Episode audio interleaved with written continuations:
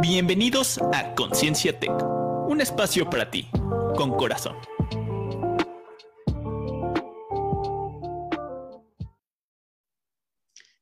Hola, ¿qué tal? Buenas tardes. Nos encontramos el día de hoy, ya por finalizar mayo, ¿verdad?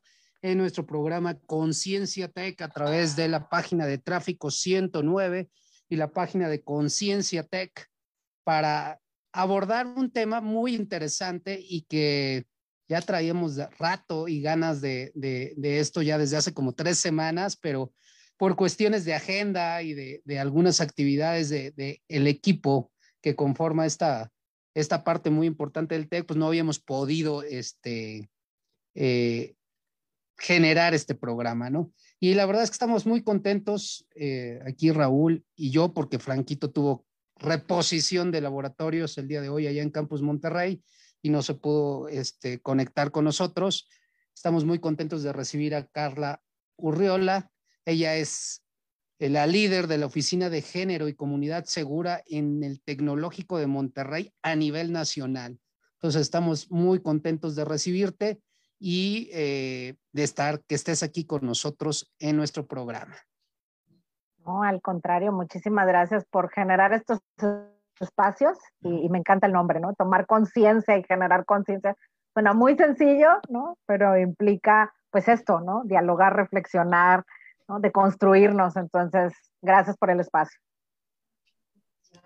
Hola Raúl, ¿cómo estás? ¿Qué tal? ¿Qué tal, Carla? Mucho gusto en tenerte. ¿Qué tal, David? Este, eh, y Andrés, que está tras bambalinas. Pues excelente, ya cerrando mayo. La verdad es que esta semana sí ha, sido para mí un poco más agotadora de lo normal, pero muy contento de estar aquí. Este, de hecho, tenía bastante sueño y ahorita ya recobré energías por el programa y obviamente pues por tener a Carla y tener este, este tema tan interesante y como bien dijo, este, pues que suena muchas veces sencillo, pero solamente suena. En realidad, en, las acciones consecuentes del día a día es donde realmente está la complejidad y de precisamente estar atentos para, pues, para crecer este, y pues, mejorar con nosotros mismos y con nuestro entorno.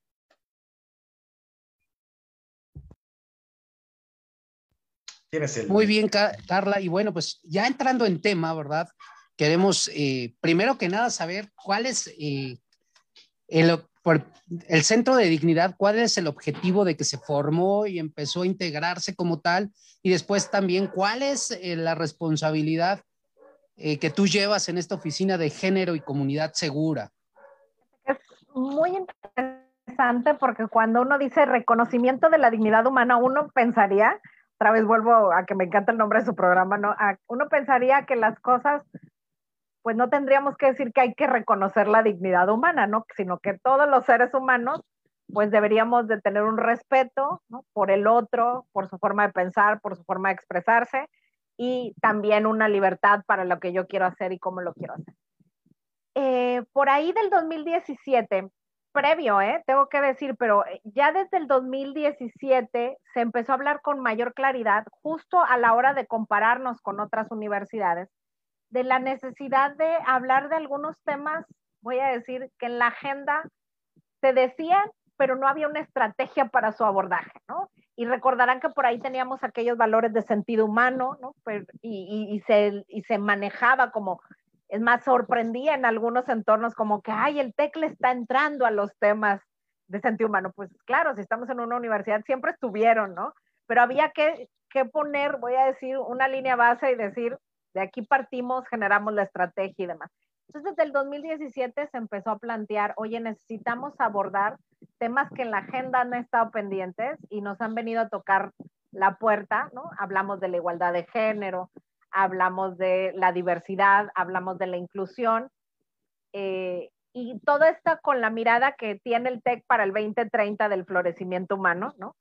Se decía, bueno, tenemos que trabajar esos temas, pero hay que tener un enorme paraguas, y ese enorme paraguas es la dignidad humana.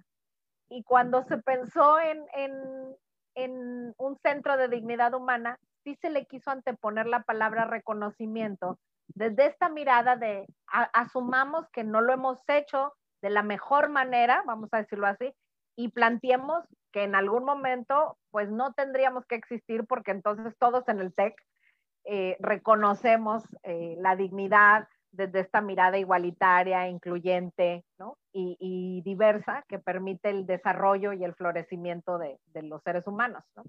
Y por eso, como bien lo decíamos, se dice fácil, ¿no?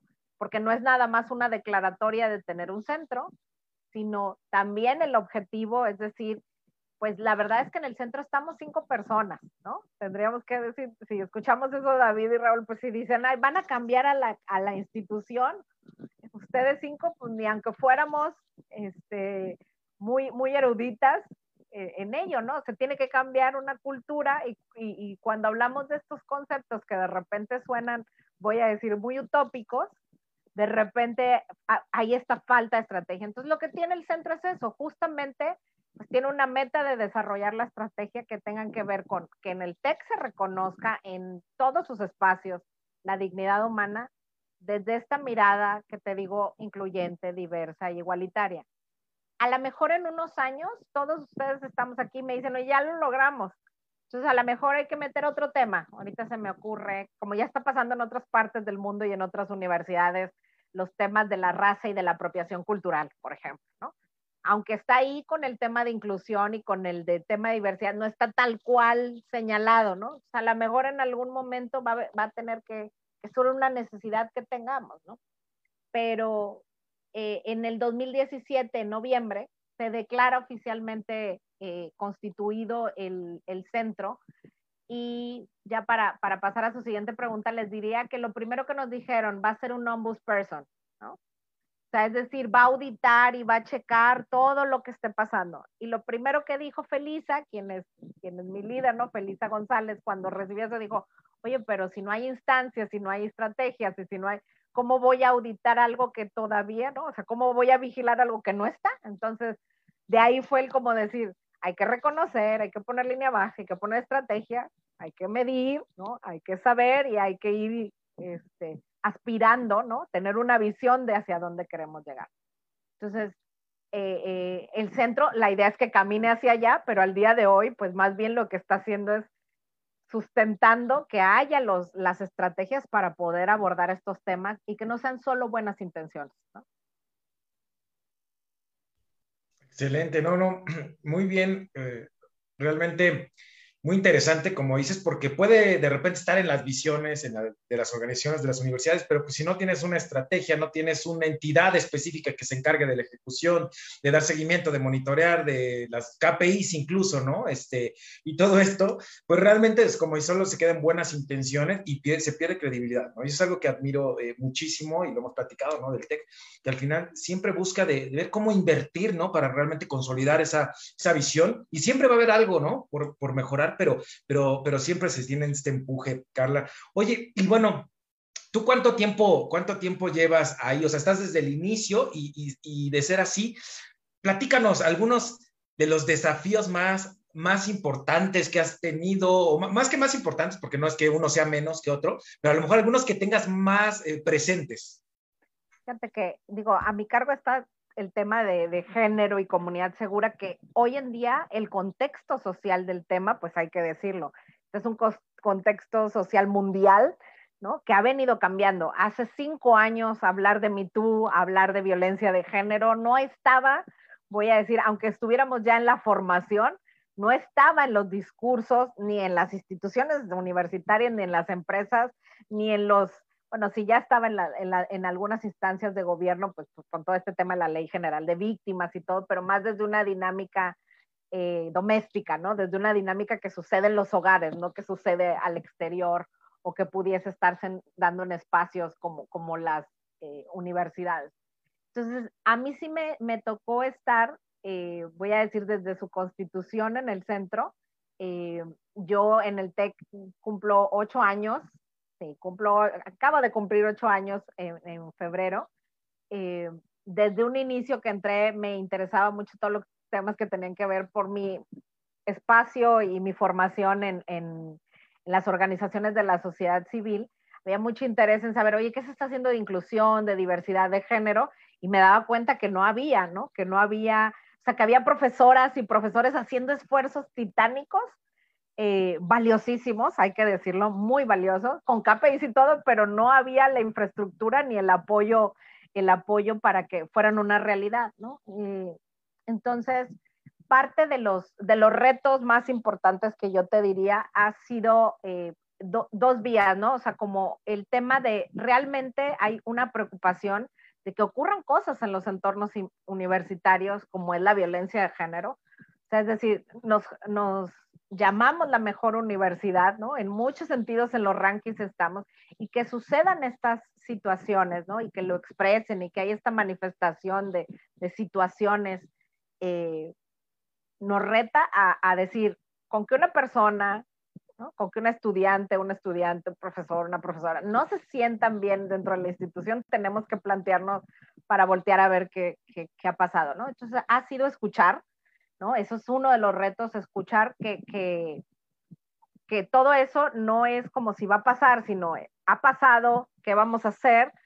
Voy a decir en retrospectiva y en perspectiva, ¿no? O sea, no nada más y en el actual. Entonces eso nos implica, nos implica un, un enorme reto porque te digo, eh, eh, este está siendo, llevamos desde el 2019 con los temas de Me Too para acá, eh, que está puesto sobre la mesa un tema de no debe de estar ocurriendo esto, sin embargo ocurre, ¿no?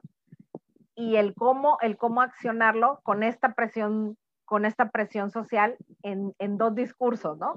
Voy a decir, en el discurso institucional, en el sentido de que también hay que estar convenciendo, porque les diría, pues dicen, ay, bueno, ya hay una instancia de género, ¿por qué no dejan de pasar las cosas?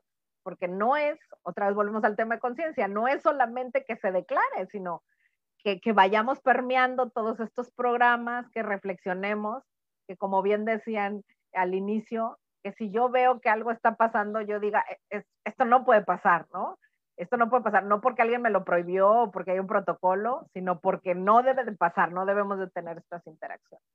Entonces yo te diría que ese es un reto importante, esta, voy a decir, esta, este tema de ha sido poner a la institución a reflexionar, voy a decir, desde los altos mandos a que, a que reflexionen, a que analicen, a que vean la importancia, voy a decir, en varias líneas, en queremos una universidad global y lo somos, entonces este tema tiene que, tiene que estar. Implica la calidad de vida de, de nuestras y nuestros estudiantes y las personas que son parte de la universidad, tiene que estar. Y por otro lado, también escuchar, pues, quejas, reclamos y ese contexto social que se tiene en torno a la violencia, que es una realidad. O sea, es decir, eh, yo les compartiría, nosotros previa a la pandemia estábamos desarrollando directorios que al inicio de la pandemia tuvimos que en un mes tener todos los directorios porque nos llegaron los casos de violencia intrafamiliar, que aunque no es algo que atiende el protocolo y demás, pero era una realidad. Entonces yo no puedo decir que no vivan violencia eh, de género cuando en su entorno la pareja, el, el, esposo, eh, el, el, noviazgo, ¿no? Se estaba dando en, en línea o en situaciones. Entonces, pues fue eso, ¿no? También el reaccionar ante esas situaciones. Yo te diría que es retador, sí, porque hoy en día en este contexto, hablando específicamente de la violencia de género, y yo te puedo asegurar, digo, eh, que es algo que se viene viendo en, en, el mundo, que después van a ser los temas de diversidad, eh, de, de, las diversidades, ¿no? Y de, y, del, y de la inclusión, que ya ahorita Francia, por ejemplo, lo trae con el tema del lenguaje incluyente, ¿no? Hay toda una polémica si se vale, no se vale. Eh, este tema que está en ese contexto, el poder, voy a decir, que quien esté aquí se sienta seguro y también que se vaya permeando este cambio cultural, no por un tema de imposición o de policía, les digo yo, sino por un tema como les decía ahorita, de congruencia, de conciencia y en el decir y el hacer, ¿no? Y cuando, eh, y precisamente algo que, que, apunté por acá y que me parece eh, sumamente relevante es hablar de un cambio de cultura, un cambio de cultura organizacional. Y lo que acabas de decir es, es altamente válido. O sea, para poder hacer este cambio de cultura organizacional hay que hacerlo no como una imposición, y en base a una congruencia. Entonces, esta parte de, de, hacer la reflexión en los líderes de la organización para luego irlo bajando y cascadeando hacia las demás áreas, creo que es algo fundamental en las organizaciones para que se vea que realmente hay una congruencia en lo que se está diciendo y en lo que se está haciendo como tal. Entonces creo que, y destaco algo, que esto es algo súper importante. Y me imagino también que eh, se tuvo que hacer un análisis, un diagnóstico de cómo estamos en todo el TEC de Monterrey a nivel eh, nacional en estos temas. Eh, y no sé si nos pudieras compartir poquito cómo fue el resultado de este sondeo inicial y cómo a través de lo que han ido implementando de hace dos años para acá, esto, esto ha, ido evolucionando. Buenísima tu pregunta. Bueno, ese es uno de los temas a convencer. Oye, ¿se necesitará un diagnóstico o es más, les tengo que platicar porque cuando yo empecé me decían, no, pues es que yo no creo que vayas a atender muchas situaciones. El primer mes les, les di mis, mis, este, mis indicadores, ¿no? Ahorita que decían los KPIs, el primer mes les dije, realmente, eh, y, no, y, no, solamente por tema de casos, voy a decir, por todo el tema de la labor preventiva, por el tema de dudas y demás. Entonces, hemos tenido eh, pulsos que le llaman, ¿no? Hace tiempo tuvimos, en el 2018 se tuvo con eh, el clima organizacional que le llaman, ¿no? Que, que, que es la parte de entrar con colaboradores para poder explorar los temas de violencia de género, de diversidad sexual y de eh, inclusión, ¿no? Fue muy interesante porque ahí, y, los resultados están en, nuestro, en el reporte de diversidad e inclusión, eh, voy a decir, como esta mirada entre quien se asume, voy a decir, por ejemplo, persona con discapacidad y quien tiene temor de asumirse por lo que pudiese pasar en la institución. Y así con la diversidad sexual y así con ser una persona de población indígena. Y es interesante darnos cuenta que, que el, el, TEC, voy a decir, se muestra constante en los temas de, de, de, este, de ocultarse, ¿no? O sea, de ocultarme porque hay un, un, un número ciego, así como hay un número abierto donde dice, e, este soy yo, así me muestro, hay un número ciego que siente temor de mostrarse siendo tal cual en la institución. Y eso nos deja, voy a decir, muchas interrogantes, ¿no? Eh, sigue siendo más ahorita el de la diversidad sexual y creo que no podemos dejar los contextos, ¿no? Digo, ahorita pensando en, en donde nos escuchen, también además hay que pensar es, ¿dónde está mi TEC? No es lo mismo mi TEC en, en, Ciudad de México que en Puebla, que en Monterrey, hablando de los temas, ¿no? Habrá temas que más se han trabajado, habrá temas que menos han trabajado y yo siempre les digo, sí, sí, sí vamos a hacer un solo TEC, pero no podemos dejar de ver los contextos para él. En el pulso con trabajadores, que fue este que te digo, donde contestan profesores y, y, y colaboradores, ahí las preguntas también sobre violencia de género son muy consistentes en el sentido de, en aquel tiempo, en el 2018, pues teníamos muy poquita creación, entonces poco conocían en relación al protocolo, ¿no? Que esa fue una parte que a partir de ahí se dijo, oye, hay que, hay que hacer difusión. Y ahora en diciembre tuvimos una, eh, un pulso que ya no es, voy a decir, como un diagnóstico así macro, porque algo de lo que venía pasando con los estudiantes, sobre todo, es que les ponían encuestas de todo, ahorita con los temas de COVID. Entonces, fue un pulso que se tuvo de noviembre 25, que es el día de la eliminación de la violencia, hasta los primeros de diciembre en todos los niveles, excepto posgrado, eso se aplicó hasta enero. Eh, y ahí también fue preguntarles eh, tanto situaciones, ¿no? Se les pusieron casos hipotéticos de qué harías en los tres temas, diversidad, eh, inclusión y sobre todo violencia de género. Y bueno, ahí lo que nos dimos cuenta en ese, en ese pulso, a diferencia del 2018 al de ahora, del 2020, es que los colaboradores y los profesores nos conocen más como entidad, ¿no? Y que conocen más los mecanismos. Todavía con los estudiantes y con los papás, que tengo que decir y ahí hacer un señalamiento, este pulso no se aplicó con todos los papás del sistema, sino se agarraron unos grupos piloto por el tema de que no es tan fácil eh, los medios, ¿no? Eh, pero entonces que los papás, eh, bien interesante lo que los papás y los estudiantes nos daban, porque además de que nos decían que no nos conocían del todo, o sea, había un cuarenta y pico por ciento que no nos conocen, 46 por ciento, si no me equivoco, hay que verlo aparte por niveles. Prepa nos conoce menos que profesional, por ejemplo. Eh, la otra parte tenía que ver con con los temas, ¿no? O sea, cuando les preguntábamos qué es violencia de género y dinos, venía un ejemplo de, de estos cuáles sí sería violencia de género, nos dábamos cuenta que hay una desinformación entre los, los diferentes tipos de violencia y la violencia de género, ¿no? Entonces, bueno, ahí conceptualmente nos dimos cuenta que había que trabajar en ello, ¿no? Entonces, desde ahí se planteó la estrategia de, oye, hay que trabajar qué sí es y qué no es, a dónde puedes acudir. Tener más acceso a los canales.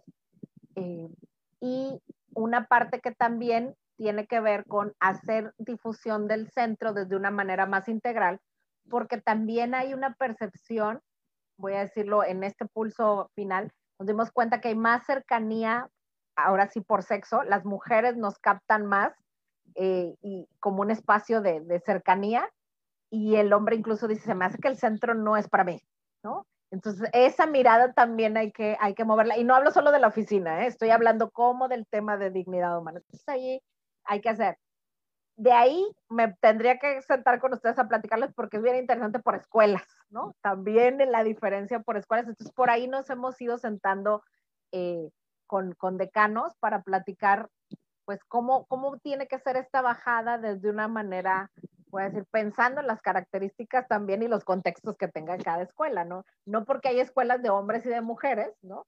Pero sí hay dinámicas y contextos que tengo que decir que hay que hablarlos, ¿no? Y, y hay que validarlos y hay que decir me decía una chica de medicina, me decía, es que en, en, mi, en mi carrera es jerárquica. Yo sé que no debería ser, yo sé que no me deberían de tratar así, sé que debería de cambiar, pero así se ha manejado. Entonces, ¿cómo podemos hacer sin que lleguemos y les digamos, oigan médicos, así no se tratan las cosas, ahora vamos a hacer esto, sino es cómo le hacemos para generar esta reflexión de cómo tendrían que cambiar los paradigmas en, la interacción profesores, estudiantes, y si es jerarquía, que la jerarquía, qué tipos de, de, liderazgos y de jerarquía se manejan, ¿no? Porque no hay que decirlo, no es que la jerarquía sea mala, ¿no? Ok, ok, no, está súper, súper interesante y, y, todavía complementa lo que te decía de los desafíos que preguntaba hace ratito. Bueno, es, es, es un, un, sinfín, ¿no? De, de, de, cosas que se pueden ahí trabajar. Oye, y precisamente ahorita como, como has ido platicando, me recordaste eh, en algún momento que, no sé si ubicas esta organización Ashoka, ¿no? Que claro, impulsa el claro. emprendimiento, ¿no? Entonces, este, justamente que ellos hablan sobre tres eh, vertientes, ¿no? Para hacer cambios desde el agente de cambio, tal cual, que parte desde el individuo, este, después la innovación social, y finalmente el emprendimiento social, ¿no? Y justamente hace rato que mencionabas, bueno, somos cinco en la entidad, a lo mejor podría parecer, ¿cómo que, que, pueden cambiar cinco personas? Pues al final de cuentas es eso, ¿no? O sea, yo creo justamente cuando, cuando yo tú escuché fue, que fue una capacitación justamente de Ashoka, y nos mencionaban, es que al final eh, lo que se busca ya con el emprendimiento social es un cambio a nivel sistémico, ¿no? ¿Qué es lo que ustedes buscan? ¿No? O sea, bueno, mejor dicho, todo bus se busca en el TEC a partir, ¿no? Y, y, la directriz precisamente es esta entidad, ¿no? Entonces, este, eh, y decían, por ahí también, en este sistema, eh, pues implica que haya personas que, que, pues les es positivo que ese problema siga existiendo, o sea, o cualquier problema social, ¿no? Entonces, hay hasta que buscar, ¿no? Por dónde llegar por ahí. Entonces, eh, ¿a qué voy con todo esto? ¿A qué voy específicamente? Eh, ¿Qué, digo, no, obviamente no los vas a detallar, ¿no? Pero ¿cuáles son sus objetivos estratégicos en este sentido? O sea, ¿cuáles serían si fueran estos escalones? O sea, ¿cuál sería el primer escalón con el que ustedes dirán, ya me siento firme para llegar al siguiente y al siguiente? O sea, ¿cuáles podrías mencionar algunos? Sí, claro que sí. Digo, y ahorita que lo decías, lo, de, lo del tema de, del emprendimiento social, creo que vale la pena como decirles, está el centro, que además también tengo que decirlo, que en aquel momento que surge, no, estamos, no estábamos nada más que directamente de, de, presidencia. Y se puede decir, ah, pues genial, están directamente en presidencia. Sí, no, porque no había, a diferencia de las escuelas, ¿no? Donde hay, bueno, otra vez, este es el, el presupuesto, estas son las acciones, esta es la línea, estos son los KPIs, ta, ta, ta. Acá era como un, algo que se va a crear. Entonces, pues cuando decías, oye, se necesita un presupuesto, ah, no me dijeron, digo, ustedes les sabrán mejor que yo a eso, ¿no? De que pues tienes que hacer toda esta planeación previa, no nada más, voy a decir, de dinero, sino de personas, etcétera, ¿no? De manos a trabajar.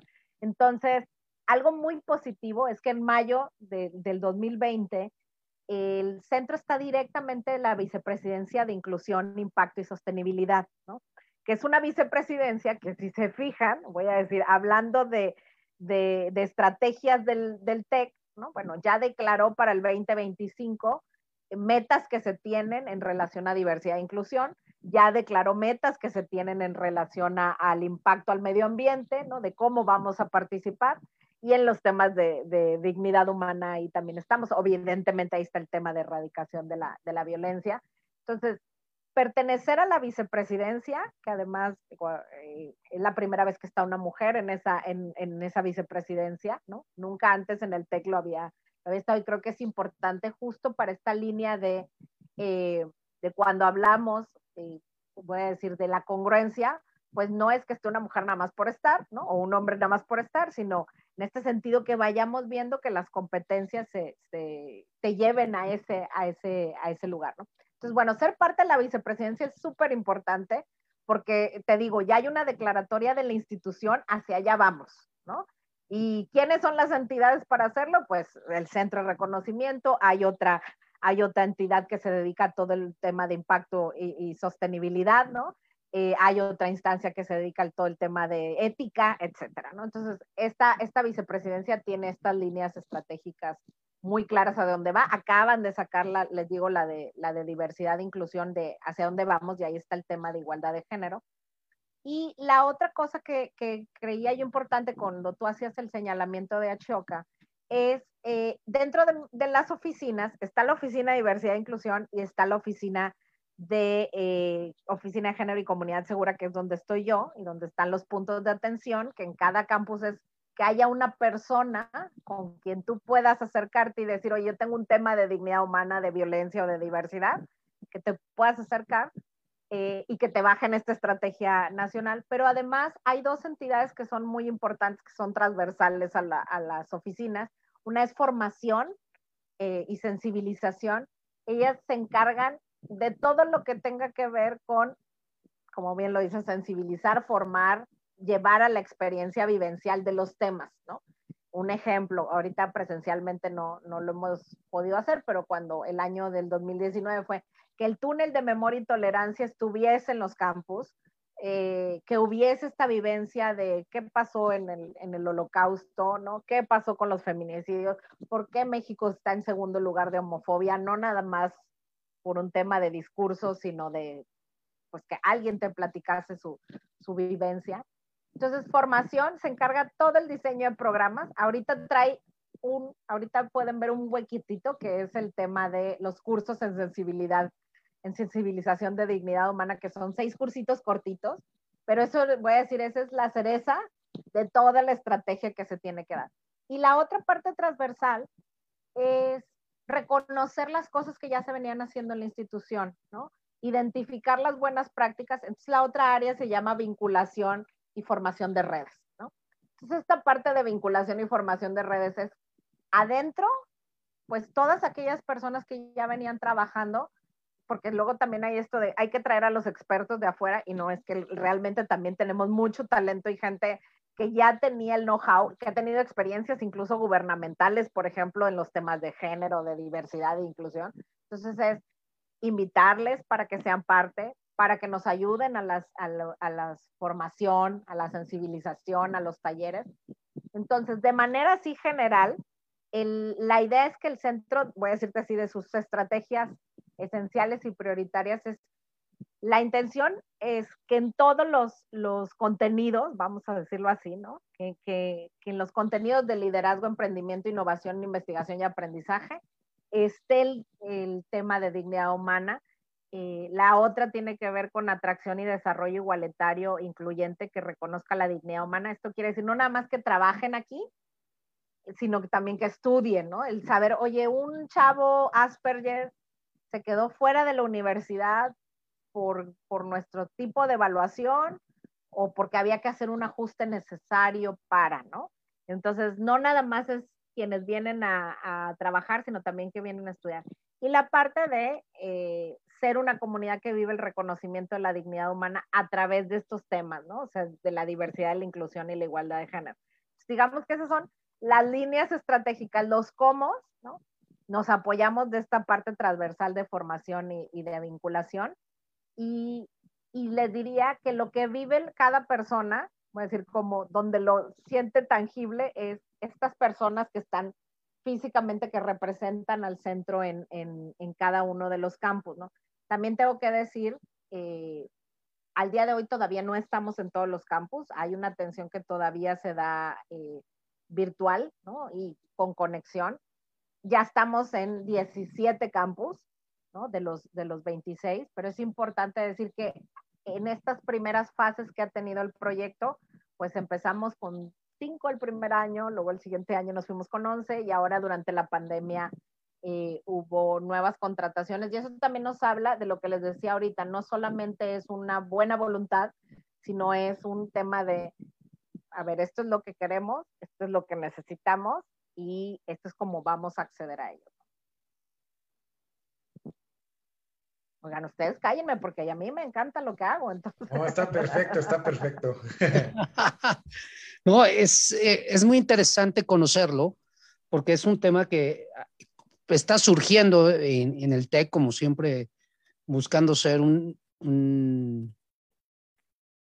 pues un agente de cambio para toda la sociedad como tal, eh, eh, a nivel país. Y hablaste de tres temas súper importantes y que creo que a lo mejor también para nuestro las personas que nos escuchan o nos están viendo o nos verán, es importante. Hablaste de diversidad, inclusión y violencia de género como tres, eh, eh, tres ejes fundamentales de, de, de, de, esta vicepresidencia y de este centro de dignidad humana. Y yo lo quisiera bajar un poquito o aterrizar un poquito para que todas estas personas que sienten que no son incluidas, que no tienen, este, o, sea, o que no se está trabajando con esta diversidad, o la violencia de género, nos pudieras decir así, ¿cómo podemos detectar que estamos cayendo en alguna situación o acción en, estas, en, en estos tres ejes para que lo vayamos haciendo conscientes, ¿no? Para que lo podamos hacer consciente como persona. Entonces, realmente me gustaría eh, decir, oye, ¿sabes qué? si empieza a haber este tipo de situaciones, pues está presentando un tipo de situación de, de violencia de género o de no inclusión o de poca diversidad, ¿no? Para que nosotros eh, podamos ir permeando hacia adentro y decir, ah, caray, pues está sucediendo este tipo de situaciones, porque a veces a través de la inconsciencia o del no conocimiento, pues a lo mejor decimos es una actividad rutinaria diaria de la vida laboral o de la vida institucional o inclusive de la sociedad y este y no nos vamos permeando, ¿no? Así, inclusive hasta los pequeños como niveles, ¿no? O sea, este es un inicio de un nivel bajito, pero esto ya es un nivel muy alto de, de, de estas situaciones. Qué buenísima tu, tu pregunta, David, porque es esta necesidad de, justo cuando se empezó a hablar de violencia de género, se hablaba de un tema de la normalización que hay, ¿no? Entonces, cuando decimos normalización, es todas y todos, ¿eh? Todas y todos, no porque digas, ah, Carla, porque está en la oficina, nunca va a tener una situación de, de, de género estereotipada, ¿no? Estoy en esta sociedad. Vuelvo al tema de que sí es importante hablar de los contextos, ¿no? Como cuando ustedes dicen, oigan, para hablar de los básicos en la ingeniería es esto, no nos lo podemos brincar bueno, aquí tenemos que decir, no nos podemos brincar el tema de que es cierto que hay una normalización de la violencia, ¿no?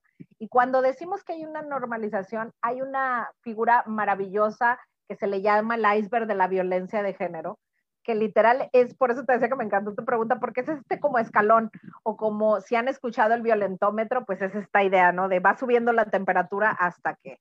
Entonces, hay que decir que todos, todos los seres humanos, Tendríamos que estar a lo mejor con algún tipo de diagnóstico para decir, híjole, no, yo no. Pero cuando escuchamos la palabra feminicidio o el asesinato por el hecho de ser mujer, estoy de acuerdo que todo el mundo ha de decir, no quiero eso, eso, o sea, si tú me dices que yo soy parte de, ese, de esa normalización, yo no lo quiero ser. Y nos alarma y, agarramos el periódico y decimos, ¿cómo es posible que, que la haya matado por, por tal o cual situación? Entonces, esa es la parte visible del iceberg, ¿no? Esa es la parte que vemos y es la parte que decimos, ¿cómo que a 11 mujeres las asesinan diariamente por el hecho de ser mujeres, ¿no? ¿Cómo que en la diversidad sexual eh, eh, tenemos que estar hablando de crímenes de odio por, por homofobia y por transfobia, nada más por el hecho de pertenecer a la diversidad en nuestro país, no en otro, ¿no? Eh, tenemos, les decía, el honroso segundo lugar y la verdad es porque lo documentamos. Hay países en América Latina que no documentan, pero nosotros junto con Brasil documentamos por las ONGs los, casos. Entonces, cuando decimos de esta escalada, ¿no? De este iceberg, hay una parte del iceberg como cuando estás en el agua que te asomas y que no logras verlo, ¿no? Pero ahí está y es importante que, que primero seamos bien conscientes que, que todos lo avalamos, ¿no? Y a eso se le llaman estas conductas invisibles que, que o, o, no, o, no, o que no te percatas porque son parte de ese contexto cultural que normaliza. Y entonces ahí está el humor sexista, ¿no? Entonces, digo, yo soy psicóloga, entonces les diría, mucho se ha dicho, bueno, el chiste es la manifestación del inconsciente. Entonces, diríamos, de lo que más nos echamos chiste es de lo que más necesitamos hacer conciencia. Entonces, los chistes de la diversidad, los chistes de las mujeres y los hombres, el luchón o la luchona, el proveedor, y no, esos chistes nos están hablando de toda esta necesidad de, falta, voy a decir, pues de condiciones igualitarias, de corresponsabilidad, de respeto. Entonces, el humor que tendríamos que decir, híjole, pero como decía el chavo del 8, pues sin querer queriendo, ¿no? El humor, nuestro lenguaje sí tiene una intención, entonces, esto no quiere decir que ya no nos vamos a reír de nada, no, sí, sí nos vamos a poder reír, pero no a costa de las otras personas. Entonces, una parte de lo que te diría de lo invisible es el cotidiano, son los estereotipos de género donde yo asumo que porque uno es ingeniero, entonces tiene mayores habilidades para tal o cual cosa, o porque una es psicóloga, tiene habilidades para cual, tal cual cosa, ¿no? Porque te estereotipo y no te permito acceder a, a tus oportunidades, ¿no? Porque las doy por un hecho, ya sea por tu sexo o por tu profesión, ¿no? Entonces, esas son las invisibles y son las que todo el día nos invaden, ¿no? En cómo nos vestimos, en cómo lo hablamos, en cómo lo decimos. He ahí lo complejo de la violencia de género, porque les digo, la de arribita, la del, la del asesinato, la de la violación, la de las demás, decimos, no, nadie quiere eso. Pero hay que ir viendo que ese iceberg no estaría sostenido, ¿no? O sea, no se le estaría dando lugar si no lo permitiéramos. El chavo que manda la, la, la foto de la chica y dice, yo no la tomé, yo nada más la pasé, ¿no? Pero es mi conducta sostiene esa normalización. Entonces, ¿qué es lo que tenemos que hacer? Y uno de los primeros cosas a hacer es decir, sí, hay que entender que eso de arriba no debe pasar, o sea, eso que nos, que nos percatamos, pero hay que hacer un, una reflexión al interior de, a ver, yo qué he aprendido de los hombres y las mujeres, ¿no? Yo, ¿cuáles son los estereotipos o las creencias que de repente tengo de lo que deben de hacer hombres y mujeres? ¿Qué pasaría y qué pasa cuando alguien con una conductas, creencias diferentes a los míos me los vienen y me los plantean? Es decir, hay una parte, voy a decir, natural, que, que así se habla, ¿no? Del sesgo, pero si yo me doy cuenta que ese sesgo está presente en esta sociedad sobre todo por el tema de género, por el tema de la edad, por ejemplo, tenemos muchos sesgos con la edad, ¿no? Tanto los que estamos grandes como con los jóvenes, ¿no? O sea, como que tenemos este sesgo en donde asumimos, pero específicamente en los temas de, de género es muy importante que nos planteemos, ¿cómo aprendí yo a ser hombre y a ser mujer? ¿no? Eh, ¿qué, ¿Qué siento que está dado? ¿no? Y que desde ese dado a lo mejor cuando, me, cuando estoy frente a otras formas de alumnas, alumnos, ¿no? ¿Cómo, ¿Cómo puedo escucharlo desde una manera respetuosa, no impositiva, no, no transgresiva, no burlista? Porque les digo, está los, los chistes, la, el lenguaje que oculta, que no permite que, que, se expresen hombres y mujeres de ciertos temas, ¿no? Entonces, es importante hacer, hacer una revisión. Y, y, la otra parte que les digo siempre a, a las estudiantes y los estudiantes de, y, a, y a la gente que estamos en una universidad, una parte que no podemos quitar nosotros que tiene que ver con el acceso a los privilegios, ¿no? O sea, es decir, somos, voy a decir, socialmente muy privilegiados, estadísticamente que estemos en la universidad, que trabajemos, etcétera. Y ese, el tema, voy a decir, del, del tema de saber, versus el cómo lo transmites. Hablo en todas las vías, no nada más de profesoras y profesores, ¿no? También entre estudiantes. El cómo, el cómo te vuelves un líder, ¿no? Desde lo que escuchamos de ser líder en emprendimiento, etcétera.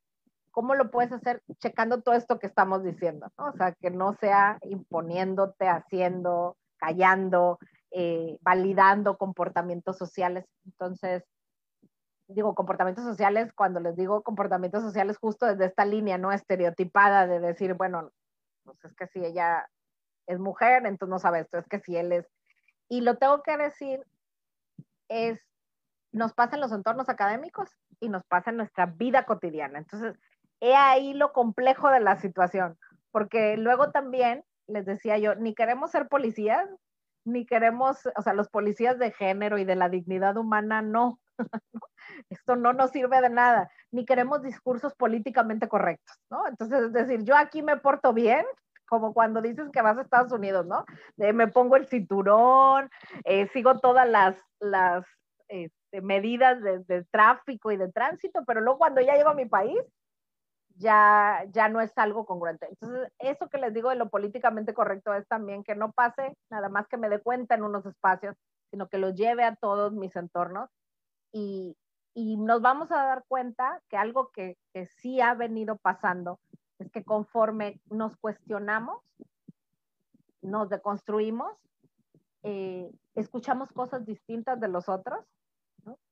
Y nos escuchan también distinto, porque también esa es una parte de, sí se vale, o sea, les, cuando me dice un profe, es que yo nunca he hablado de estos temas, o sea, ahora me vas a decir algo que yo nunca he visto, le digo, yo, profe, nunca he visto física cuántica y le echo muchas ganas, pero le prometo que, que, que no, que, pero no me voy a, cegar a que usted me pueda decir algo y yo le pueda escuchar, a ver, vamos a, a ello, ¿no? Y del otro lado es igual, ¿no? Como, ¿cómo podemos ir abriendo el la reflexión sin que sea, ni, les decía yo ahorita, ni una imposición y por otro lado tampoco eh, un tema de que te dé miedo, porque entonces es, me va a dar miedo decir lo que pienso. No, es la idea desde esta mirada de la dignidad humana es que podamos decir lo que pensamos, pero que analicemos si desde nuestros privilegios, si desde mi construcción de ser hombre o ser mujer, si desde lo que yo pienso eh, en estas creencias, no estoy dejando a alguien, ofendiendo a alguien,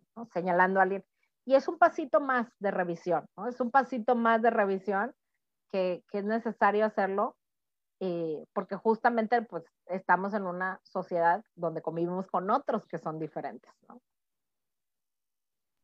Muy bien, muy bien, Carla. Y, y hace ratito que decías que, que, te calláramos porque este, te, te, apasiona. No, no, no, no te voy a callar, no, sino este, porque justamente lo que, lo que te iba a decir es que sí se te nota, ¿no? Definitivamente se te nota que eres apasionada y qué mejor, ¿no? Que estés eh, envuelta en este tema porque te digo, o sea, yo tan solo de escucharte digo, es, es algo inmenso, ¿no? Es un desafío tremendo. Si tú no tienes esa pasión y esa convicción por ello, o sea, no va a ser sostenible, ¿no? Una persona que esté colocada ahí, que esté continuamente a lo mejor incluso con resistencias, ¿no? Porque ah, como tú, ¿sabes qué me encantó? ¿Cómo lo expresaste? O sea, al final de cuentas, también eh, hay que estar conscientes que es un cambio gradual, o sea, que no va a ser algo drástico y que incluso a lo mejor habrá pasar, pasarán generaciones, ¿no? Este, entonces, hay que, eh, no sé, es como decir, oye, yo quiero que mi hijo termine la primaria y quiero que en primero tenga lo de sexto. Pues no, o sea, hay que comprender hasta qué, hasta qué nivel, ¿no? Se puede, se puede llegar dependiendo incluso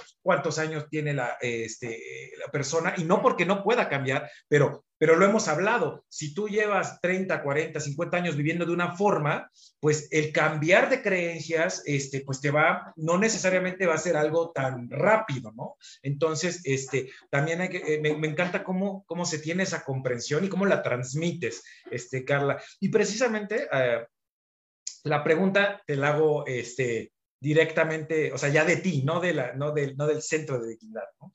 Este, ¿Qué te mueve a ti, Carl? O sea, digo, ya, ya, lo, ya, lo, ya lo podemos eh, resumir en muchas cuestiones, pero me gustaría escucharlo de tu, de tu voz, ¿no? ¿Qué es lo que te mueve a levantarte cada día precisamente, precisamente en este sentido? Sí, sí, sí. ¿Sí tú nos escuchas? Me quedé congelada tantito. A ver. ¿Sí, ¿Sí nos escuchas?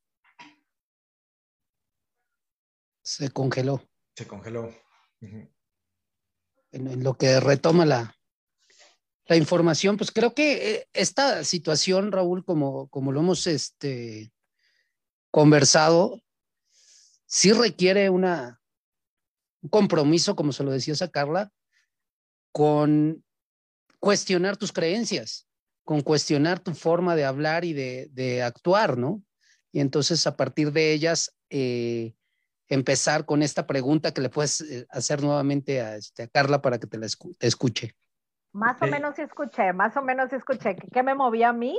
exactamente, exactamente. ¿Cuál es ese, digamos, ese fuego interno que, te, que, sacas cada día, precisamente? Perdón que, que, fue aquí error de conexión. Yo les diría, eh, primero que nada, yo recién me gradué y me fui a trabajar a las organizaciones de la sociedad civil cuando todavía, voy a decirlo así, no eran parte de este tener un club y un registro y demás, sino era este tema de, desde de, la, pues eso, desde las entrañas, veías a las activistas en una línea en la que tengo que decir, ahorita que, que han mencionado a Choca, creo que es muy valioso porque a Choca a muchos nos formó en justo en este tema de, oye, se tiene que tener estrategia, directrices, ¿no? O sea, puedes, porque anteriormente los activistas se morían en ello, o sea, daban su vida por la justicia social, porque hay que recordar que las organizaciones de la sociedad civil surgen como una respuesta a lo que el gobierno no está haciendo. Ya en el gobierno este, de Vicente Fox se, se empadronaron las organizaciones de la sociedad civil, entonces ahí cambió la mirada. No, yo no puedo decirles es bueno o malo, pero cambió la mirada, ¿no? Eh, y, diría yo, el, por qué crecieron, ¿no? Entonces, desde, desde varias eh, organizaciones civiles me tocó verles, decía, como esta, pues esta, este status quo de se pueden cambiar las cosas eh, y se pueden cambiar las cosas desde una mirada, pues así, desde la inclusión, ¿no? Yo, yo recuerdo, les tengo que contar que en mi primer trabajo, eh, al carro lo hueveaban, yo era psicóloga de un, de un centro donde se trabajaba la diversidad, la ética y género, ¿no? Y todos los días hueveaban el carro, este, y, y, pensaban que adentro pasaban muchísimas cosas hasta que un día dije, oigan, ¿saben que vamos a invitar a la comunidad a que conozcan el espacio? Porque en su, en su cabeza pasan muchas cosas, muchas fantasías que hay que decirles, realmente esto es lo que pasa, ¿no? Entonces, yo les diría que el, trabajo en las ONGs me, me, me sensibilizó mucho, me, me, convertí en una justiciera, pero desde esta mirada, les decía hace rato, no desde la que dicta la justicia, sino el de, oye, vamos a encontrar los cómo, vamos a hacerlo posible, también vamos a decir a qué necesitamos, porque eh, yo sí creo, y, y, eso lo vemos cada vez que hay un cambio de gobierno del cual sea, eh, yo sí creo que si no hay estrategia indicadores, KPIs, miradas, ¿no? Voluntades también y congruencia en lo que estás haciendo, una de las cosas puede caer. Es decir, puedes tener la estrategia preciosa, pero si no hay la congruencia de quien lo está llevando, pues por ahí hay eh, cortocircuito. O la otra parte puede ser súper bien intencionada, que les decía el tema de, de, eh, de los activistas, que yo recuerdo la primera vez de un activista muy querido, Arturo Díaz Betancur, él toda su vida luchó por el tema del VIH, toda su vida le cedía su casa a, los, a, los, a las personas que vivían con VIH y él al final muere solo, ¿no? O sea, muere solo y dices, ¿tú cómo es posible que alguien que le entregó su vida a una causa social al final del día, pues no había estos medios que tenemos ahorita, ¿no? O sea, no había como para pedir ayuda, pero además, pues esta posibilidad de que se pudiera, ¿no? Entonces, eh, yo te diría que me mueve eso, me mueve mucho el, el, tema de, hace algunos años hice con mi hija una cápsula del tiempo, ¿no? este, en donde dijimos en 50 años cómo esperamos ver a Nuevo León, porque fue Nuevo León, ¿no? Y muy interesante eh, porque en teoría es, si no pasan las cosas, ella la va a abrir, ¿no? Si no, en 50 años no se cumplen algunas de las cosas. Y entre ellas estaba, pues, este tema de la igualdad de género, el tema de eh, los crímenes por homofobia, de hecho, era, era una de las cosas, el matrimonio igualitario, por ejemplo, son cosas que ya hoy en día están en, en Nuevo León, en el país, que eran irreales hace años, ¿no? Entonces, el ver que sí se van logrando, ¿no? Y, que es una suma de, esto que les digo, de estrategia, del hacer, del involucrarte, ¿no? Y me, mm, me, llena mucho, ¿no? Ayer estuve con unos chavos trabajando el tema de VIH por mi anterior puesto y me, me dicen, oye, ¿no te importa las 7 de la noche? Y les digo, pues no, no tiene, es, es ese granito de arena que podemos poner. Entonces, eh, al llegar a la universidad, vi un enorme potencial en la universidad en un tema, eh, voy a decir, no nada más eh, de, la estrategia y de, cambiar las cosas, sino también yo creo que la academia tiene tanto que, que, dar, ¿no? O sea, cuando me siento con gente de TI platicándome de, de plataformas para esto que yo lo traigo en mi cabeza, ¿no? Transformándolo en un cómo vas a poder reportar con un botón y demás, que yo sé que a ustedes les sonará sencillo, pero para mí es de cuenta que me están diciendo lo que en mi mente, ¿no? Oye, un avatar que pueda hacer esto, ¿no? Ha sido maravilloso, ¿no? O sea, ha sido maravilloso esa parte, eh, voy a decir, de disciplina, porque así como les decía, las ONGs te dan mucho, mucho, mucha entrega, mucho dar, dar, dar. Y luego la universidad, como bien ustedes hablaban del TEC, ¿no? Eh, te lleva a ese. Ahorita me acordé, cuando yo estudiaba en la, en la carrera, había una revista que se llamaba eh, Te cayó el 20, ¿no? Y ahorita con lo que decía Raúl, de que para que te caiga el 20 van a pasar muchos años, puede ser, alguien le cae el 20 hoy, con lo que nos está escuchando, y alguien dice, ay, qué tontería, no, hombre. Y en cinco años dice, ya, me cayó el 20, ¿no? Entonces sí le he puesto a eso, ¿no? A que, a que nos pueden ir cayendo los 20 poco a poco. Y a la otra parte también que no podemos dejar en fuera, que, que, para mí es muy valiosa y que, de hecho, desde que estoy en este puesto siempre he dicho que quiero seguir teniendo contacto y, por eso todavía doy clases. Eh, los jóvenes, o sea, las y los jóvenes me vienen y me voltean y me dicen, maestra, ¿ya sabías del paper que salió, ¿no? Ayer, entonces, pues no, no lo tenía y me dan esa frescura y esa, ¿no? Ese como si, y esa crítica también, o sea, también he tenido estudiantes que están en contra de lo que yo estoy haciendo y también ha sido como, a ver, bueno, no estamos de acuerdo, siempre les digo, no estamos de acuerdo a lo mejor en los cómo, pero sí estamos de acuerdo en que queremos una universidad segura. Ah, sí, eso sí creo. Ah, bueno, entonces yo te quiero escuchar y, y tú dime cómo, cómo, cómo podemos trabajar y del otro lado también, dame chance de platicarte y veamos qué te parece lo que yo te tengo que decir. ¿no? Por ahí, por ahí viene ese push. Excelente. Oye, eh, Car, como siempre, esto, esto está para mucho, mucho, mucho que hablar, pero el tiempo nos va absorbiendo y consumiendo, ¿no? Y tenemos pues exactamente una hora, nos quedan más o menos ocho minutitos para seguir platicando. Y yo quisiera que nos, eh, que nos pudieras dar eh, pues, claridad acerca de si alguien de la comunidad tech, en este caso, este, sintiera que está en una de estas situaciones de violencia de género, de no inclusión o de que está siendo discriminado, eh, ¿cuál es ese protocolo que, se, que deben de seguir y cuál es el, el seguimiento que le da este, pues las áreas correspondientes que, que están a tu cargo y, y, al cargo de las demás colegas de la institución? Y cuál es la, eh, y, y, al final de cuentas, a qué se llega en, en el punto final de, de, una situación de este tipo? Sí, mira, hemos declarado que, que, hay cero tolerancia a conductas inapropiadas y que tengan que ver con violencia de género. Pero bueno, también estamos diciendo que hay un proceso de este cambio cultural, ¿no? Entonces, desde esa congruencia, el, el protocolo hay que decirlo que es un plan de acción, ¿no?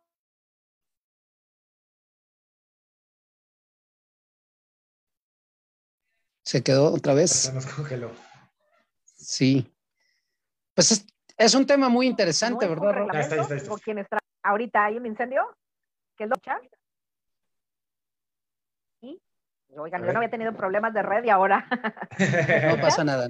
Sí. Sí, sí, sí. Ya. Les decía que el protocolo es un plan de acción. ¿Eso sí se alcanzó a escuchar? Sí. Sí. Ok. Y como ese plan de acción eh, pues bueno, hay que decirlo, no es un reglamento, ¿no? Si no es un plan de acción, así les decía ahorita, la gente que está en laboratorios o que está en empresas tiene bien claro de, oye, plan de acción es, si ahorita hay un incendio, uno, dos, tres, cuatro, cinco, seis, estos son los pasos a hacer. Ah, pero es que me brinqué del uno al tres, pero ¿saliste del incendio? Ok, entonces, eh, en ese sentido, como plan de acción, tiene siete pasos, pero sí hay que decir que esos siete pasos, eh, la idea es que se respeten todos, ¿no? Porque pues se han diseñado porque es la mejor manera de abordar eh, los temas. Es un protocolo que se hizo, ¿no?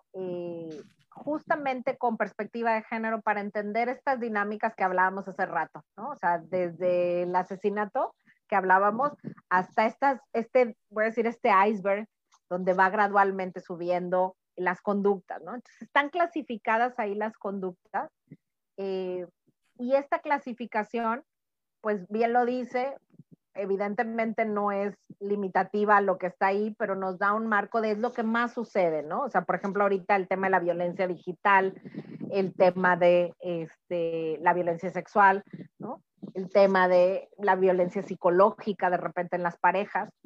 Entonces, son, digamos, lo que más se nos presenta, ¿no? Por ahí está el informe de transparencia del 2019, el del 2020, por todo este tema de la pandemia aún no, no ha sido publicado.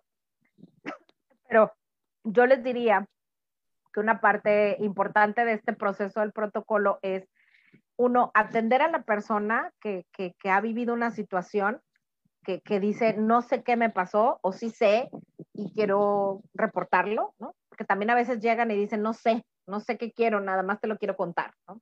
Entonces ahí hay todo un tema de orientación, de canalización si es necesario, de acompañamiento si es necesario ir, por ejemplo, a instancias gubernamentales. Y luego, si sí decide hacer un reporte con nosotros, porque la persona no está obligada, se sigue un proceso en donde se le cita a la persona, a la persona que está siendo señalada, y se le pide su versión de los hechos.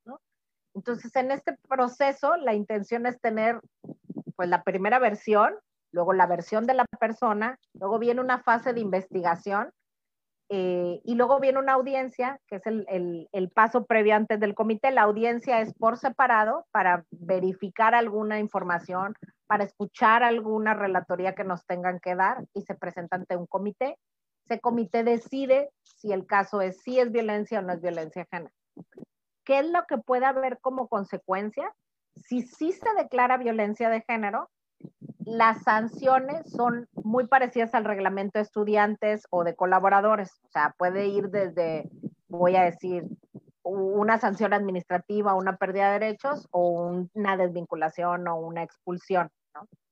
Eh, ¿Qué es lo interesante? Que el comité colegiado, pues es el que, el que dice si, si encuentra o no encuentra, eh, voy a decir, alguna responsabilidad entonces, este proceso también la intención es que sea formativo y que sea acompañado durante todo el proceso a las personas que son, o sea, que están ahí y que sea confidencial, ¿no? Si a mí me reportaron, pues yo no quiero que todo el mundo lo sepa, también hay un tema de, de la confidencialidad. Y bueno, aquí lo que les diría a los dos es que sabrán que, que, que no puede ser algo en donde una de las partes no va a quedar satisfecha. ¿No? Porque al final del día, si yo reporté y al final del día no hay algo en donde digan sí, eh, pues alguien va a quedar insatisfecho en ese sentido. Y del otro lado también, si alguien lo señalaron y al final le dijeron sí, pues va a decir yo sentía que yo no era responsable. Entonces, una parte muy importante acá es eh, esperamos y para ello estamos trabajando para que no solamente atendamos casos de protocolo, hay toda una labor preventiva que hacen los puntos de atención, pero sí es importante porque a veces se dice es que eh, que se haga una encuesta de salida y les digo, es que este no es un servicio al cliente. Es un proceso pues formativo en donde la sola conducta, reportarla, ya es desagradable. O sea, pensar que en tu universidad algo así pase, ya es desagradable, ¿no? Entonces, levantar la mano y decir, a mí me pasó con mi profe, con mi estudiante, con mi, con mi compañera, compañero, pues ya es una situación eh, difícil. Entonces, sí es muy importante, yo siempre les digo, eh, podemos hacer muchas críticas a los procesos, pero no nos olvidemos que hay personas que necesitan esa ayuda y ese espacio. Entonces, siempre les digo, sentémonos y platíquenme las críticas y demás, pero no desalentemos a que las personas sí reciban ayuda, porque cuando te pasó algo, a veces te sientes muy sola y no sabes a quién acudir, muy solo, no, no sabes a quién acudir, en quién apoyarte y de repente tomas decisiones este, de riesgo, ¿no? Y un correo que tenemos es escuchándote arroba itesen.mx. Eh, ese correo me toca revisarlo a mí, ¿no? Les digo mañana, tarde y noche antes de irme, entonces siempre eh, para casos, ese es el, el correo que se tiene.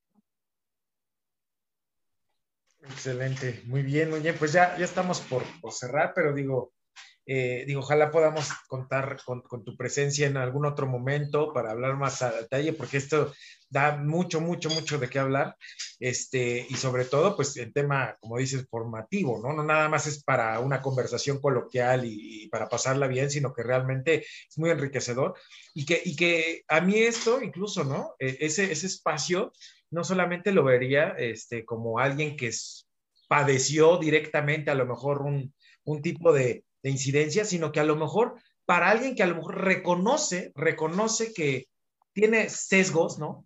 O que tenemos sesgos. Y, cómo puedo, a lo mejor, yo puedo darme una idea de cómo empezar a mejorar, pero, pero qué mejor que acercarme a un lugar donde me pueden orientar. Entonces, creo que también ese es un espacio, algo que yo si me puedo llevar, ¿no? De, este, de esta conversación, es que este centro, no, como tú dices, no tiene una mirada de policía, de señalamiento, sino es una mirada desde la compasión para poder justamente mejorar, eh, pues, la sociedad en general, partiendo desde el tecnológico de Monterrey, ¿no? Entonces, este... Me hiciste, Raúl, me hiciste que me acordaba hace días, eh, dimos una plática y un chico dijo, nos escribió, es que ya no quiero ser un machito, ¿no? Y le escribo de regreso, ¿no? Y bueno, hace un ejercicio maravilloso de eso, o sea, al un principio dije, se me hace que me está echando, o sea, guaseándome, ¿no? Bromeando. Pero realmente fue un ejercicio muy interesante de donde él dijo, creo que hay algo que tengo que cambiar. Entonces, eso, eso es, es priceless, ¿no? Voy a decir, no, casi no nos llegan situaciones así, a veces nos llegan más situaciones donde tenemos que decir, oye, reflexiona, pero esas son maravillosas, ¿no? Entonces, creo que, que, que hacer eso que, caídas de 20 y tomas de conciencia son muy valiosas.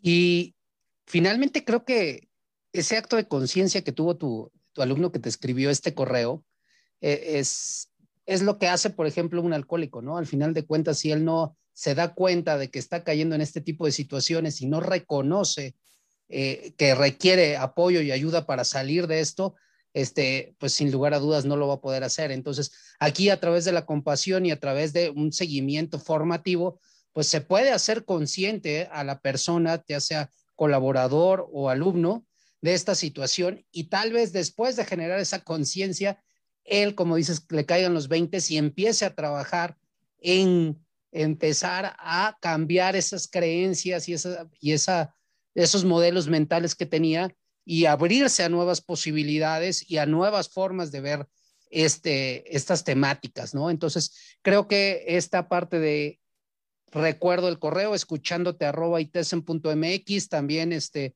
pues que le van a llegar todos los correos a Carla eh, y los va a leer y les va a dar seguimiento, entonces siéntanse atendidos, escuchados, si están eh, en este tipo de situaciones, creo que es un tema fundamental y nos gustaría mucho que en otra ocasión estuvieras también con nosotros, Carla.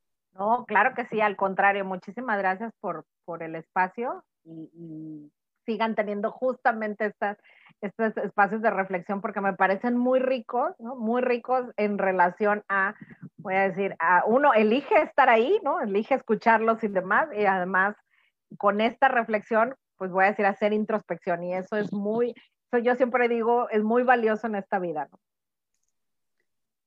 Pues muchas gracias por, tu presencia y por tu tiempo. Creo que estos temas son valiosos para nuestra comunidad. Y bueno, pues nos despedimos. Pongan los comentarios ahí en la página de Tráfico 109 y a través de Conciencia Tech y muy pronto tendremos a Carla para tocar más temas de esto porque hay iniciativas como He for She y muchas otras que están bastante, bastante interesantes en el Centro de Dignidad y qué mejor que escucharlos de ellos para que nos vayamos involucrando como comunidad. Muchas gracias y nos vemos y escuchamos la próxima semana. Nos vemos, Raulito. Nos vemos, Carla. Hasta luego. Muchas gracias.